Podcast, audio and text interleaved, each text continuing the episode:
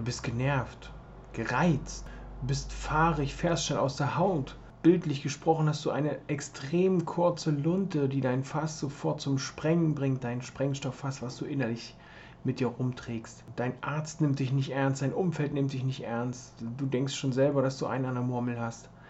In der kommenden Folge von Leichter Leben mit Hashimoto, der Podcast, kümmern wir uns darum, was du deiner Psyche Gutes tun kannst mit deinem Hashimoto.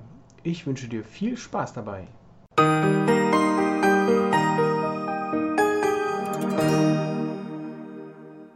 Herzlich willkommen zu Leichter Leben mit Hashimoto, der Podcast. Was kannst du deiner Psyche mit Hashimoto Gutes tun?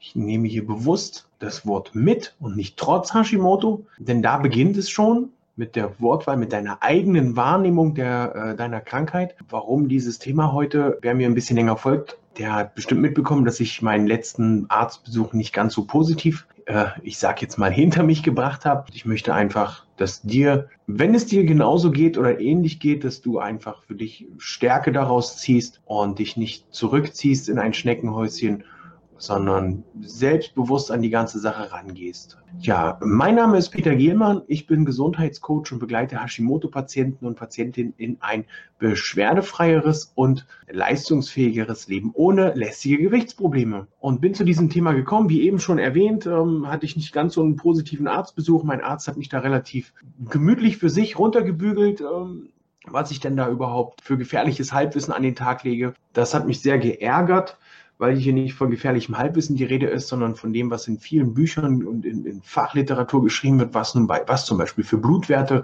äh, abgenommen werden müssen, was für Blutwerte benötigt werden, um klare, klarer definieren zu können, was mit meinem Hashimoto los ist. Ich möchte dir einfach mit auf den Weg geben, lass dich da nicht unterkriegen.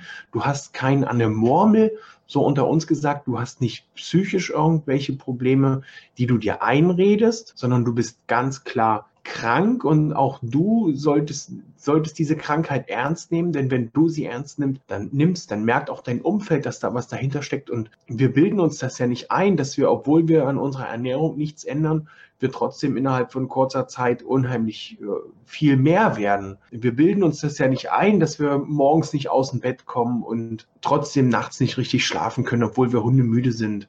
All die Begleiterkrankungen, die noch mit dazukommen, äh, in einer der vorhergehenden Folgen, so bin ich da ja drauf eingegangen, das bilden wir uns ja alles nicht ein. Das ist ja Realität. Nur ist es wichtig, dass unser Umfeld und auch unser Arzt das merken, dass wir das ernst meinen.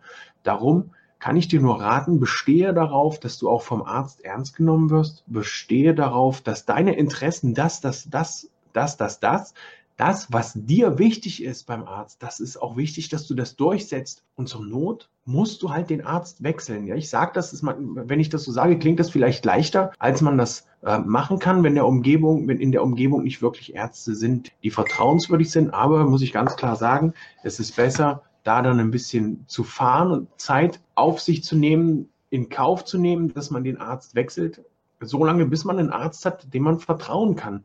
Denn das ist das A und O, gerade auch bei Hashimoto, jemanden, den ich vertrauen kann, der mich so nimmt, wie ich bin, der mit mir gemeinsam an diese ganze Geschichte rangeht. Für die Ernährungsberatung, für eine Ernährungsumstellung, da reicht dir ein Profi, der kann das auch aus der Ferne machen, der muss nicht, nicht unbedingt vor Ort sein. Ein Arzt sollte schon da sein, ähm, für dich auch direkt ansprechbar sein und dich wirklich ernst nehmen und dein Hashimoto auch ernst nehmen. Das ist sehr wichtig, denn diese ganzen Sachen wie Stimmungsschwankungen, Übergewicht und so weiter, das bilden wir uns nicht ein. Das ist halt in der Tat da. Je besser du das für dich tust, je besser du für dich auch Möglichkeiten findest, dich mal zurückzuziehen, dir und deiner Psyche und deiner, deiner Seele auch ein bisschen mehr Kraft gibst durch zum Beispiel autogenes Training, zum Beispiel durch Achtsamkeitsübungen, durch Dankbarkeitsübungen. Je mehr du da für dich auch Kraft sammeln kannst und deiner Psyche, deiner Seele Gutes tun kannst, desto besser wird sich das dann auch auf dein Hashimoto äh, auswirken. Wichtig ist auch hier den Stress, dein Stresslevel runterzufahren. Im Endeffekt auch für deinen Hashimoto und deine Psyche notwendig, in meinen Augen notwendig, die Ernährung umzustellen, um hier wirklich für das komplette Immunsystem für Entlastung zu sorgen. Wenn du wissen willst, wie die Ernährung, wie man schon anfangen kann, mit leichten Schritten deine Ernährung umzustellen, dann lade ich dich herzlich, heute mal ohne meinen gelben Stift, in die Facebook-Gruppe mit Hashimoto.